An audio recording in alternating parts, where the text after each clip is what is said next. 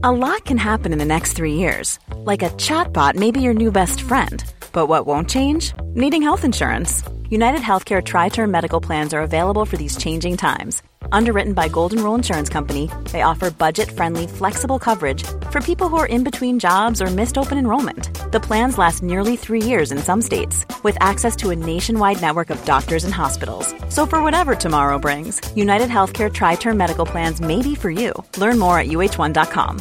Ready to pop the question? The jewelers at BlueNile.com have got sparkle down to a science with beautiful lab grown diamonds worthy of your most brilliant moments. Their lab grown diamonds are independently graded and guaranteed identical to natural diamonds, and they're ready to ship to your door. Go to BlueNile.com and use promo code LISTEN to get $50 off your purchase of $500 or more. That's code LISTEN at BlueNile.com for $50 off. BlueNile.com code LISTEN.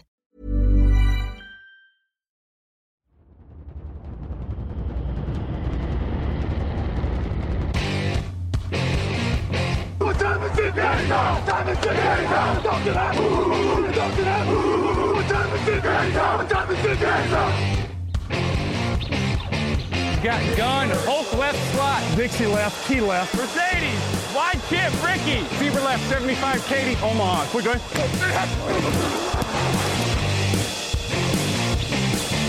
Last play of the game. Who's going to win it? Luck rolling out to the right. Dumps it up to Donnie Avery. Good! Goal line. Touchdown.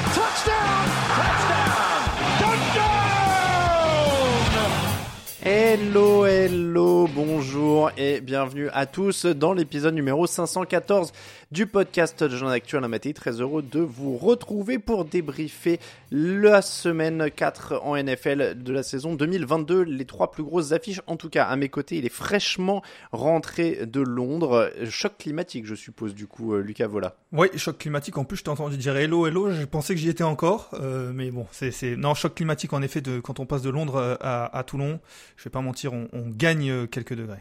Alors, tu, tu es bien aimable, mais il paraît que j'ai un accent américain et pas du tout anglais. Ah. J'ai, énormément de mal à comprendre les Anglais quand j'y vais parce que je trouve qu'ils ont pas du tout. euh, J'ai été élevé à ESPN, tu sais, malheureusement. Ah oui, comme nous plutôt tous. qu'à voilà plutôt qu'à Shakespeare.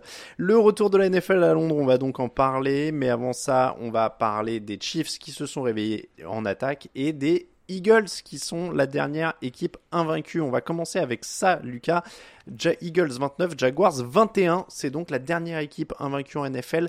4 victoires, 0 défaite pour Philadelphie et une victoire intéressante parce que Philadelphie était menée 14-0 après le premier quart-temps. Et là, Victor Roulier, notre spécialiste Eagles dans la rédaction, a dit on va voir si on est une vraie équipe. Ils ont gagné.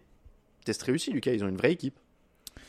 Oui, oui, oui, pour le coup, oui, c'est vrai. Et en même temps, il avait vraiment pas tort parce que c'est peut-être une des premières fois où vraiment ils ont été testés. Euh, alors certes, ça fait bizarre de dire que, que l'équipe est testée par les Jaguars.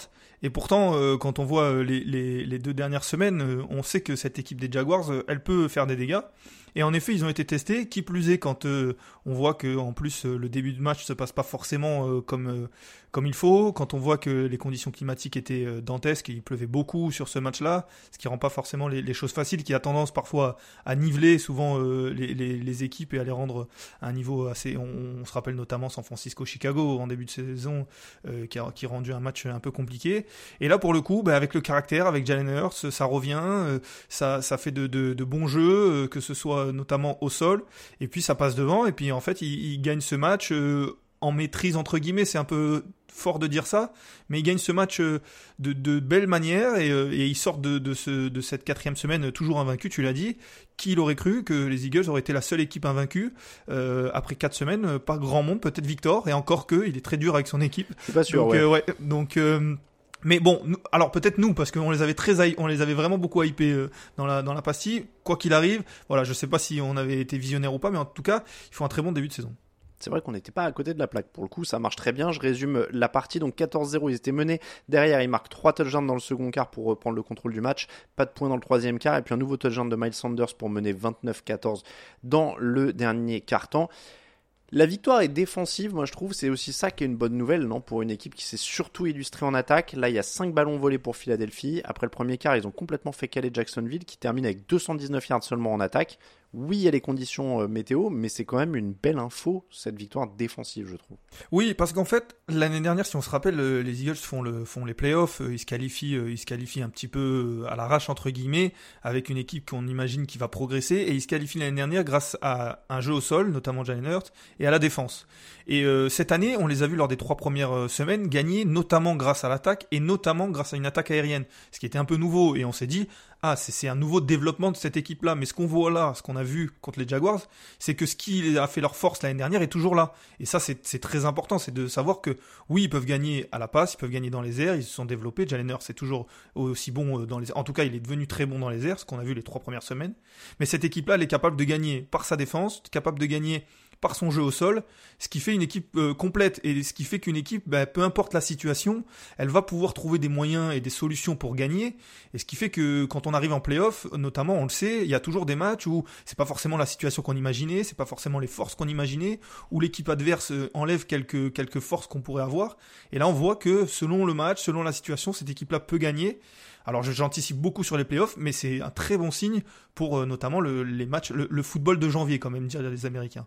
C'est exactement ça. Je suis pas inquiet, par exemple, du match de Jalen Hurts, qui fait 204 yards, qui lance pas de touchdown, parce que, eh ben justement, la, bonne leçon de ce match, c'est de, dire les conditions sont pas bonnes, on peut pas forcément lancer de, ballon, on n'est pas forcément en réussite, c'est pas grave, on va mettre le ballon 50 fois au sol, littéralement, 50 courses, 210 yards.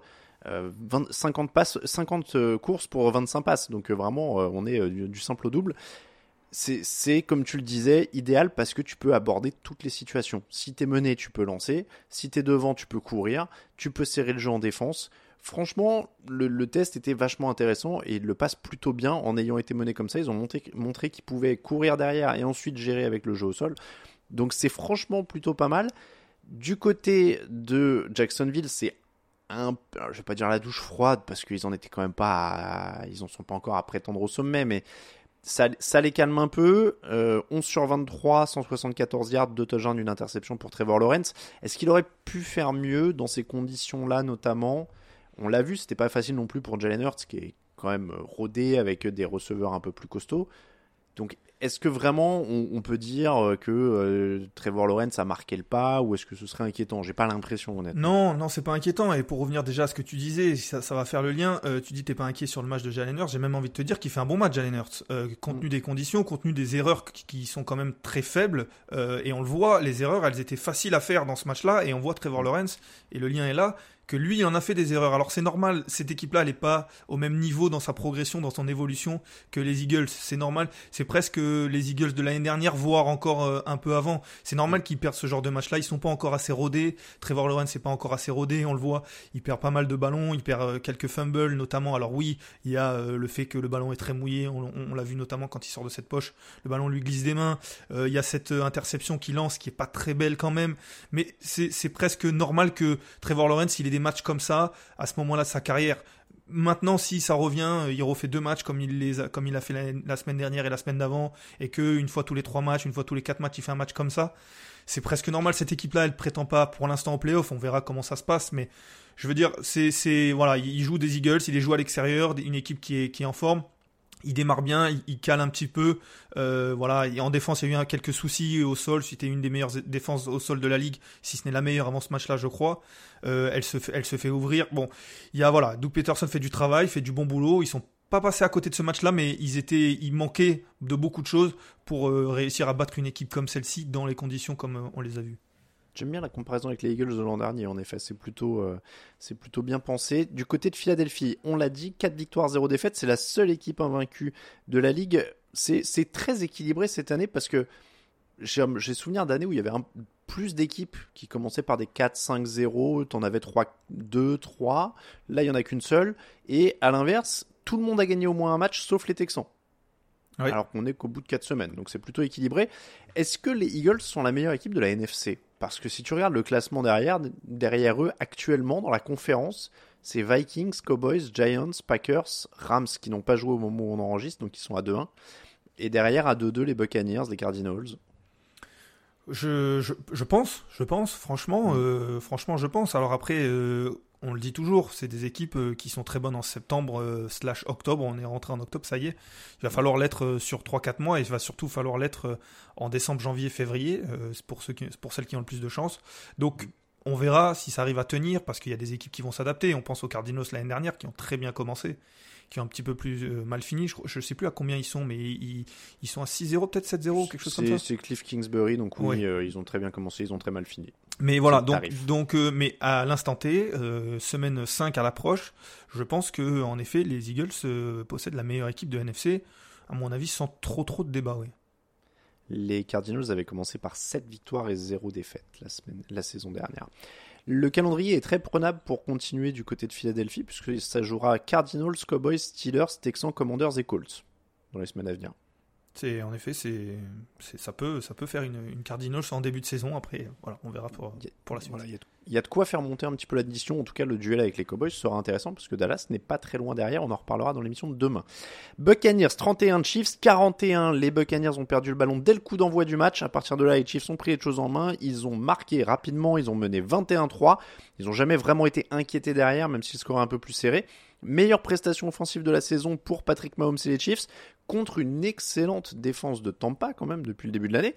Est-ce qu'on est définitivement plus inquiet pour les Chiefs, Lucas? On a une sorte de baromètre depuis le début de l'année, inquiet, pas trop inquiet, inquiet, pas trop inquiet, parce qu'on on jauge hein, depuis le départ de Tyreek Hill. où est le baromètre aujourd'hui? Ah, il est très haut. S'il doit bien être haut une semaine, c'est cette semaine. Euh, la semaine dernière, il était très bas, euh, avec, euh, je crois, 16 points uniquement mis, ou 17 mis à la défense des Colts. Donc, ça faisait pas beaucoup. Il était très bas. Là, il est remonté en flèche parce que, tu l'as dit, c'est face à une très bonne défense des Bucks. C'est-à-dire que on, s'extasie vraiment beaucoup sur la performance offensive des Chiefs. Et moi, ce qui m'a impressionné, c'est que on, imagine, j'ai ce souvenir des Chiefs euh, très récents, de cette attaque qui marchait sur tout le monde avec des gros jeux qui étaient inarrêtables et qui vraiment ne, ralentissaient jamais. Là, pour le coup, je trouve que la différence, c'est que elle a été, alors pas ralentie, mais elle a été euh, challengée jusqu'à son maximum parce que la défense des Bucks, elle prend 41 points certes, mais euh, elle fait ce qu'elle peut pour ralentir Patrick Mahomes, pour l'amener sur des, des troisièmes tentatives, pour l'amener sur des et toujours les Chiefs arrivent à passer au-dessus de cette défense-là, arrivent à faire euh, le, peut-être euh, l'image la, plus parlante pour, euh, pour appuyer ça, c'est le touchdown de, Mahomes qui sort, que tout le monde a certainement vu depuis, qui sort de sa poche sur, de sa poche sur la droite, qui est quasiment plaqué par Carlton Davis, je crois, qui s'échappe, qui jette ce ballon, c'est même pas une passe, mais il la pousse, ça fait un touchdown, c'est vraiment là, il y a une défense qui est très bonne et il y a une attaque qui est encore meilleure et qui est quasiment exceptionnelle avec un joueur exceptionnel. Donc euh, inquiet non, euh, c'est plutôt même agréable à regarder. 417 yards pour les Chiefs, euh, on l'a dit, contre la défense de Tampa. Moi, ce que j'ai trouvé intéressant, c'est 37 courses pour 37 passes. On a beaucoup parlé ces dernières semaines des, du jeu au sol de Kansas City, de Tampa et de Buffalo notamment, qui sont des équipes assez déficientes dans le domaine. Là, tu as 189 yards et 2 touchdowns au sol. Clyde Edwards-Zeller qui tient un peu les promesses. Je sais pas s'il y avait d'énormes promesses, mais c'est quand même un joueur choisi au premier tour, donc on va dire que si. 92 yards au sol. Azaya Pacheco qui rajoute 11 courses pour 63 yards. J'aime, je trouve que la grande nouvelle, c'est qu'ils arrivent à être équilibrés. Est-ce qu'ils arriveront à le reproduire? Je ne sais pas, mais je crois que c'était sur le premier match de la saison qu'ils gagnaient assez largement aussi avec plus de 40 points. Là, déjà, il y avait des prémices d'équilibre. Donc s'ils arrivent à trouver un peu ça, je trouve que ça peut faire la différence. On l'a vu là avec un Tampa, euh, pourquoi pas avec un Buffalo, qui est, quand même une équipe qui peine aussi euh, au sol. Donc la, leçon de ce match, pour moi, au final, elle va au-delà de Patrick Mahomes, parce qu'on est loin de ses meilleures fiches de stats. Il est à 249 yards à la passe. Oui, c'est presque un jour ordinaire pour lui. Oui, oui, oui, clairement, clairement, mais parce que parce que comme euh, comme on le disait, cette défense là, elle, elle s'est pas juste retournée et a pris des points euh, en veux-tu en voilà, c'est qu'il a fallu mm. batailler et en effet, il a fallu batailler et ce sol-là lui a permis.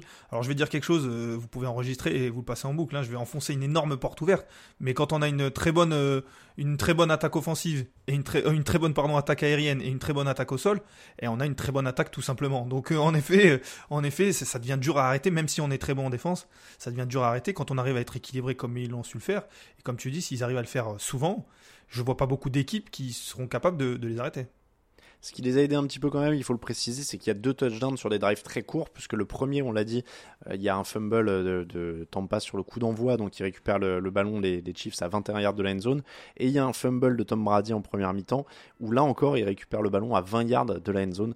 Donc, ce qui a fait euh, beaucoup de mal aussi à Tampa, mais Kansas City a su capitaliser, ce qui est aussi une, euh, qualité dans ce, dans ce genre de choses. On parlait du jeu au sol, chez les Buccaneers, c'était pas tout à fait ça. Alors évidemment, ils ont couru derrière le score, donc on oublie un peu le jeu au sol. 6 courses, 3 yards, un touchdown. Ce qui fait quand même euh, un touchdown en 6 courses, donc ça fait un beau ratio, ça fait un touchdown toutes les 6 courses. Toutes les équipes ne peuvent pas s'en vanter. Est-ce qu'on met ça sur le fait qu'ils ont été rapidement menés? C'est pas une équipe de sol déjà de base, donc on dit, bon voilà, ils ont été rapidement menés parce que ça fait quand même 52 passes pour Tom Brady. Hein. Oui, oui, oui, non, je pense, je pense que c'est le cas. Alors la semaine dernière, on s'était déjà inquiété sur euh, le fait de d'avoir un, jeu au sol un peu moyen face aux Packers euh, pour les Buccaneers. Là, on rajoute le fait qu'ils sont derrière dès le début, tu l'as dit, très rapidement. Donc il faut, il faut avancer, euh, avancer rapidement. Donc euh, et, surtout les, cibles, les cibles de Tom Brady étaient toutes de retour, donc euh, forcément euh, on ça penchait plus pour pour une attaque aérienne. C'est pas, en fait c'est pas que c'est pas inquiétant, c'est qu'il y a rien de nouveau, je pense, du côté des Buccaneers. Ça mm. nous c'est pas le, en effet le 3 yards, ce chiffre-là, il est marquant parce que c'est très rare quand même. Mais mais bon, je j'en verrai, je tirerai pas plus de leçons que ça de, de ce 3 yards là.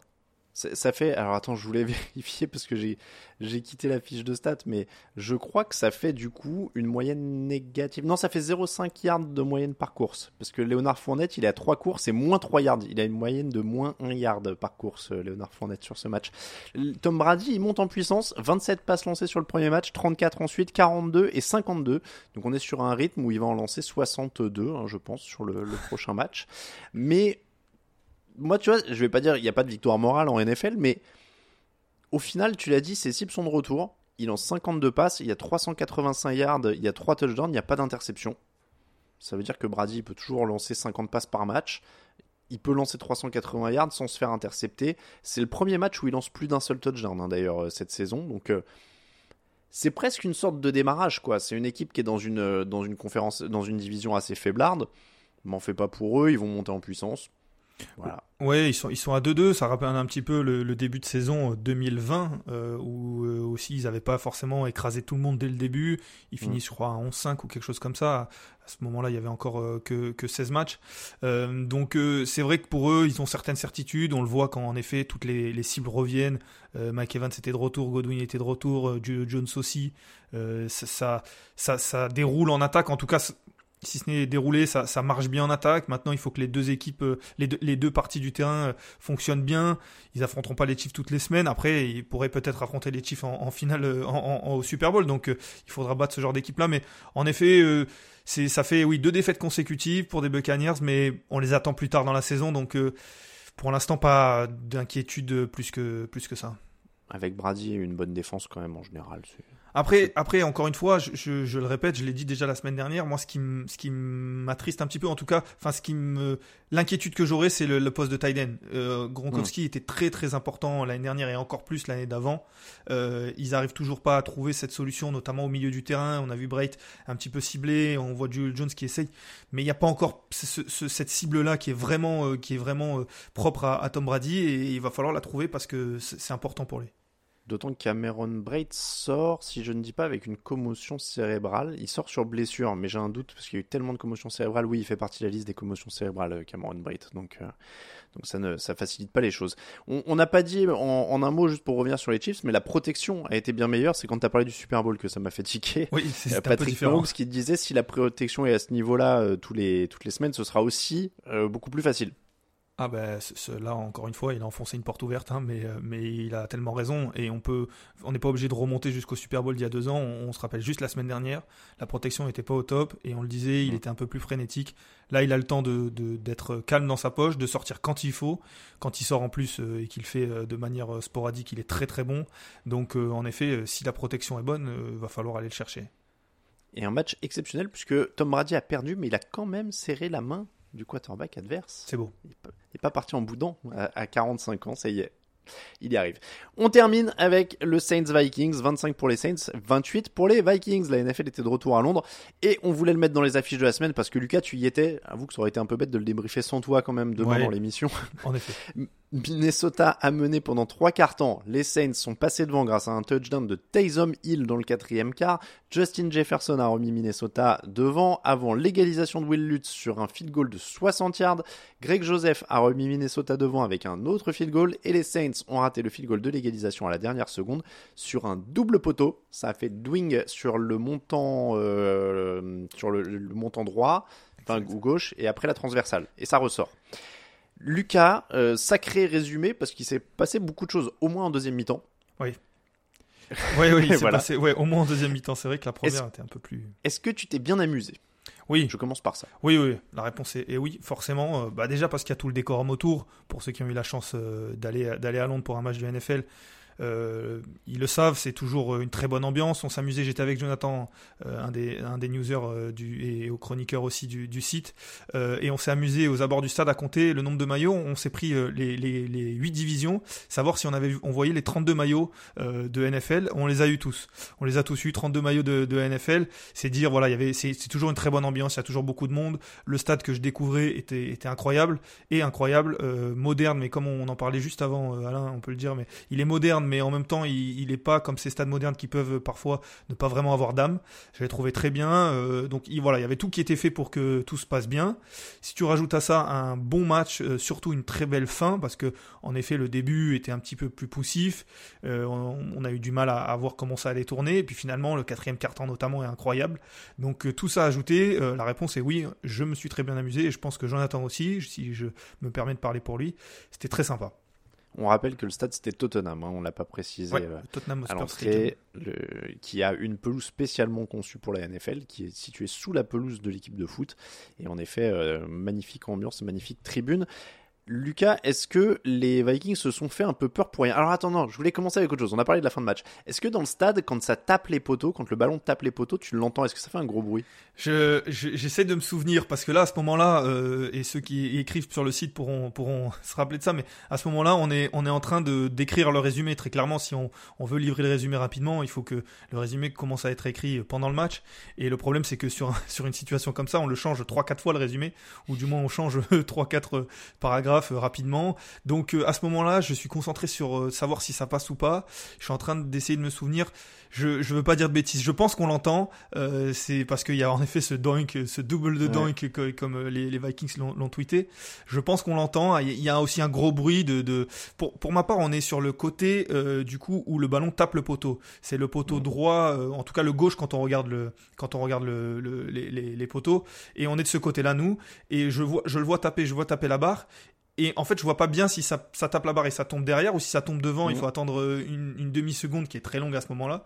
Donc je sais pas si on part en prolongation, s'il faut que je rechange mon résumé ou s'il faut que je le, le publie rapidement. Euh, Il y a le, tout le stade qui crie. Il y a d'un côté le stade qui ne sait pas mais qui crie parce qu'il voit taper. Et de l'autre, ceux qui ont vu mais on sait pas si c'est les Vikings ou les Saints qui, qui crient. Donc c'est toute une ambiance comme ça. Je saurais pas dire si, euh, si ça tape bien le poteau, enfin si on l'entend. Mais en tout cas, c'est un moment assez particulier, ouais, un peu suspendu. Ce qui lance tout un débat philosophique. Faut-il commencer à écrire son résumé de match avant ou pas? Parce qu'au final, le temps que tu perds à le modifier, tu Ouais, vois, c'est. ouais, ouais. Mais bon, là, je pense que si je, si je m'étais mis euh, après, je pense qu'il sortait maintenant le, le, le résumé. On, on devrait, sinon, tu sais, établir des, des normes de points. Genre, t'as le droit de commencer à écrire à partir de tant de points d'écart ou quelque chose comme ça. On, on s'est tous fait avoir de toute façon avec ce, ce genre de choses-là. Donc, j'allais y venir à est-ce que les Vikings se sont fait peur pour rien? Oui, oui, très clairement, ils se sont fait peur pour rien. Alors, il y, a deux façons de voir, euh, de voir le, ce match-là, on a pu euh, aller euh, en conférence de presse, notamment après, et notamment celle des Vikings. Eux, pour, pour spoiler directement, eux, ils voient de la bonne façon. Ils voient du côté où, en effet, ils se sont fait peur, mais ils ont réussi à gagner ce match-là, et c'est un match, et il est vrai que l'année dernière, ils auraient peut-être pas gagné. Euh, on se rappelle, on le sait, les Vikings, ils perdaient beaucoup sur des, sur des actions décisives en fin de match, sur des, sur des field goals passés ou des field goals manqués euh, l'année dernière et même les années précédentes. C'était un peu l'équipe type pour ce genre de choses-là. Et là, pour le coup, ils gagnent ce match-là. Et eux, les Vikings, en conférence de presse, ils appuyaient, notamment le coach, mais aussi Adam Thielen qu'on a pu voir, euh, Justin Jefferson, ils appuyaient vraiment sur le fait que euh, ils ont réussi à se sortir d'un piège qui était tendu parce que ils se sont fait peur en effet. après, il y a la deuxième manière de voir ce match-là, c'est de dire qu'ils sont à 7-0, ils dominent le match. Euh, alors, je crois que New Orleans, enfin, New Orleans égalise très rapidement, ils sont à 7-7, euh, mais après, c'est quasiment que du Vikings euh, pendant un bon moment. Et ils n'arrivent pas à concrétiser, ils n'arrivent pas à, finir les actions. J'ai une image de, cette passe de Kirk Cousins pour Justin Jefferson dans la end zone qui est un peu trop derrière lui et qui aurait dû finir par un touchdown euh, relativement facile. Euh, donc ils doivent plier ce match bien plus tôt et je dois pouvoir sortir mon résumé à la mi-temps. Voilà. Hmm. Euh, donc bah, j'abuse un petit peu, mais, mais en tout cas ils auraient dû le finir ce match-là. Non, mais c'est vrai qu'avant la mi-temps, en effet, ils vendangent parce qu'ils sont deux fois dans, les 20 yards adverses et ils prennent deux field goals. Donc, déjà, ils laissent des points là. Ils laissent des points sur un extra point qui fait que le field goal de Will Lutz, normalement, il aurait pas dû être pour l'égalisation, mais il aurait dû être pour être un point derrière. Ou, alors, il n'y aurait pas eu de field goal et ils auraient dû tenter une quatrième. Enfin, donc, en effet, ils se sont quand même beaucoup fait peur. Après, tu l'as dit, au moins, ça t'a permis de te régaler avec Justin Jefferson. 10 réceptions pour 147 yards. Je suppose que Justin Jefferson, euh, en vrai, entre guillemets, c'est plutôt sympa. Ouais, c'est plutôt sympa, en effet. Surtout que voilà, ça faisait 2-3 semaines, enfin, du moins deux semaines où il était frustré. Il avait dit euh, et il l'a répété encore une fois, euh, il était très frustré du fait qu'il avait été, euh, il avait été des, beaucoup de prises à deux. Et là, les Saints avaient décidé de jouer uniquement avec avec Marshall Latimore. On lui a posé la question en conférence de presse est-ce qu'il se doutait qu'il n'allait pas avoir être, pris à deux et qu'il allait uniquement être sur Marshall Latimore Et il a dit bah on c'est Marshall Latimore. Je doute que Marshall Latimore accepte qu'il que y ait une prise à deux euh, derrière lui, qu'il ait un safety qui l'aide. Il y a aussi beaucoup d'ego, on les a vu beaucoup parler dans le match. Mm. Et derrière ça, bah, en effet, euh, Justin Jefferson a été parfois bien maîtrisé, parfois il a réussi à, prendre le dessus, euh, notamment sur certaines réceptions, sur la réception qui amène ce field goal de, la gagne du coup. Et en effet, c'est très impressionnant, ça va très vite. c'est bon, quelque chose, en effet, Justin Jefferson. Les Saints alignent Andy Dalton, ce qui était une nouveauté cette saison, puisque euh, Jamie Winston était blessé au niveau de la cheville, du dos et du genou. Euh, non, oui, cheville, dos, genou, il y en avait trois. Kent Flush Royal. De, mémoire. Comment? Kent Flush Royal. C'est ça, là, il a, il a fini par abandonner. Est-ce qu'on laisse Andy Dalton sur ce que tu as vu? Parce que, au final, il n'est pas catastrophique. Il n'est pas bon non plus, Andy Dalton. Non, alors il est pas, il kata. Oui, c'est ça, c'est ça. Il est pas kata. Il fait pas particulièrement d'erreurs euh, qui qui qui euh, tuent le match parce qu'en effet, euh, il aurait pu. on l'a dit, les Vikings étaient devant et il fait pas forcément cette, ces, grosses erreurs que pourrait faire Winston en, qui qui sont là pour pour sauver et puis finalement qui se retourne contre cette équipe-là. Il fait pas d'erreurs et petit à petit cette équipe-là est revenue. Il y a quelques drives quand même qui sont sympas. il y a il y a aussi ce, ces deux drives qui permettent de, de faire alors certes des field goals assez loin, mais qui permettent quand même de donner éventuellement un petit pourcentage de chance à son équipe, soit de passer devant, soit d'égaliser. Donc euh, y y a je, pense que je pense qu'il y a un peu de mieux du côté d'Andy Dalton. C'est un vétéran. On sait, euh, on sait ce qu'il va donner, on sait ce qu'il ne va pas faire. Euh, mais, mais pourquoi pas Il faut rappeler qu'il manquait aussi euh, Michael Thomas, Alvin Kamara. Donc si on rajoute ces deux joueurs-là, peut-être que c'est encore mieux. Euh, c'est vraiment deux philosophies. c'est vraiment le, le, quarterback qui peut aller très haut et très bas, ou le quarterback qui peut rester à un niveau très constant, pas très haut, pas très bas, mais on sait ce que ça vaut.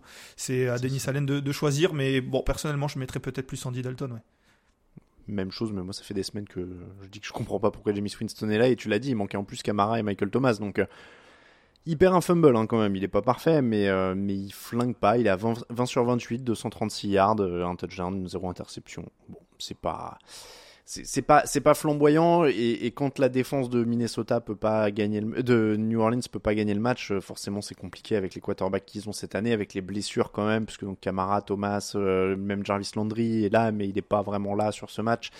Donc c'est quand même très compliqué euh, pour New Orleans sur sur cette rencontre. Et c'est on l'a dit, c'était quand même assez improbable déjà qu'il soit dedans jusqu'au bout, quoi. Euh, et, bon, il fallait le rentrer. Le, le field goal de 60 yards, je suppose que ça fait loin. C'est pareil quand t'es euh, dans le stade. Hein. Ah oui, oui, oui. Bah, il est sur le sur le logo. Euh, alors, j'ai pas eu beaucoup l'occasion de voir des field goals en vrai, surtout d'aussi près.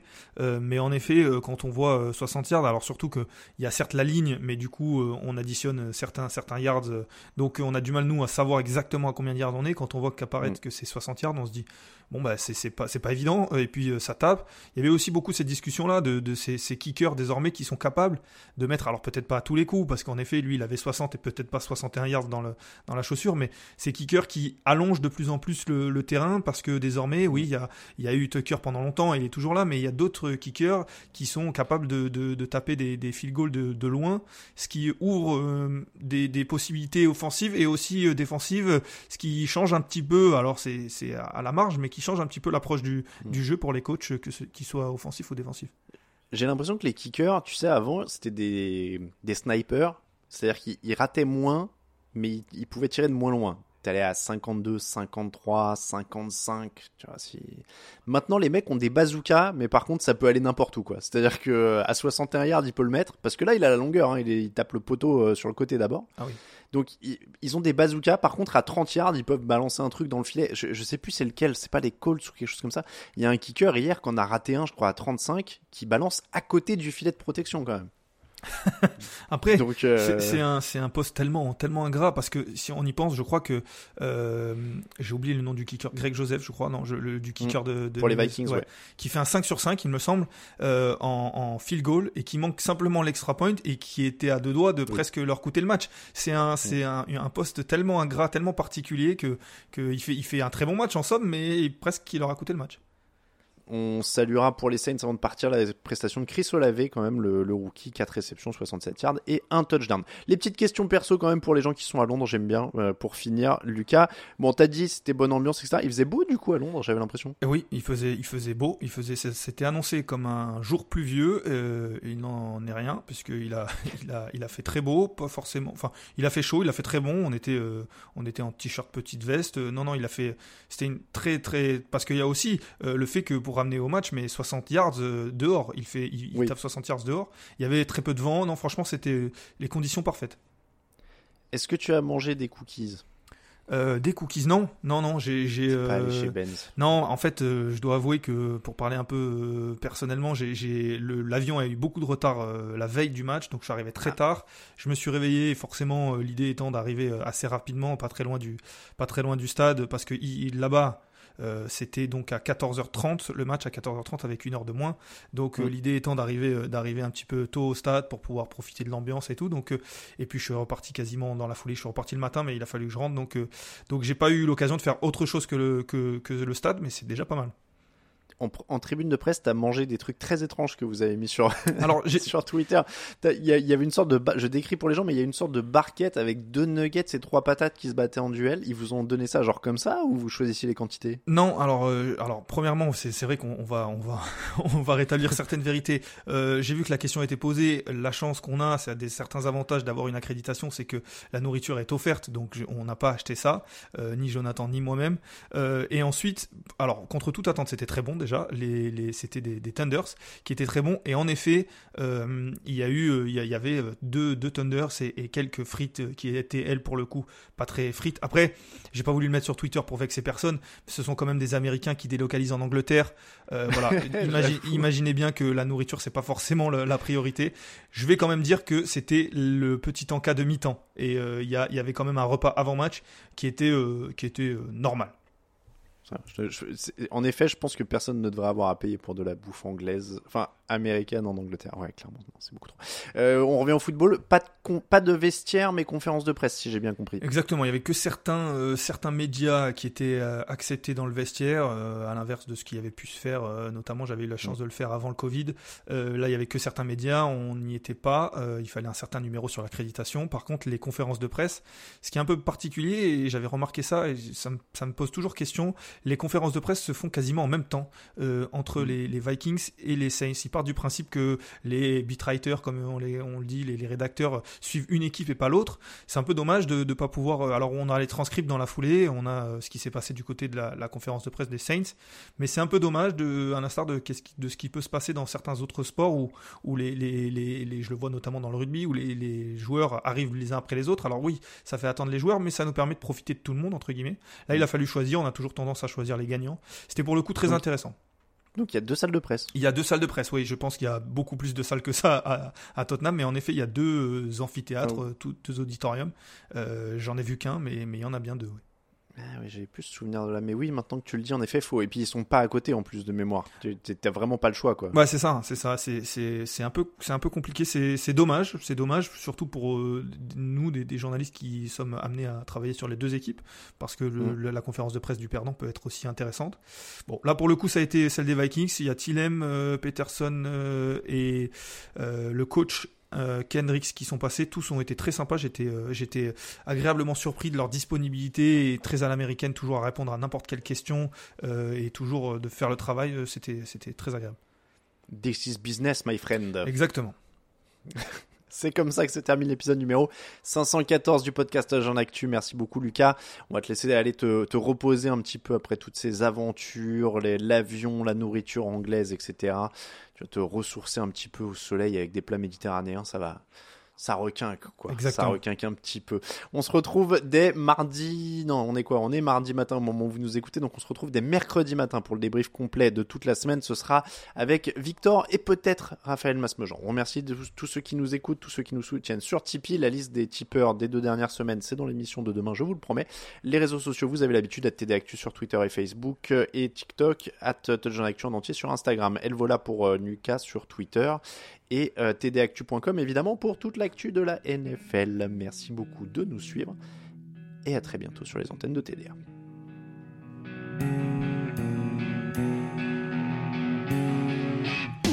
Les meilleures analyses, fromage et jeux de mots, tout sur le foutu est en TDAQ. Le mardi, le jeudi, tel gâteau risotto, les meilleures recettes en TDAQ. Fumble pour JJ Watt, Bismuth pour Marshall Lynch, Proclash Global Beckham, Tom Brady quarterback, calé sur le fauteuil, option Madame Irma, à la fin on compte les points et on finit en requin.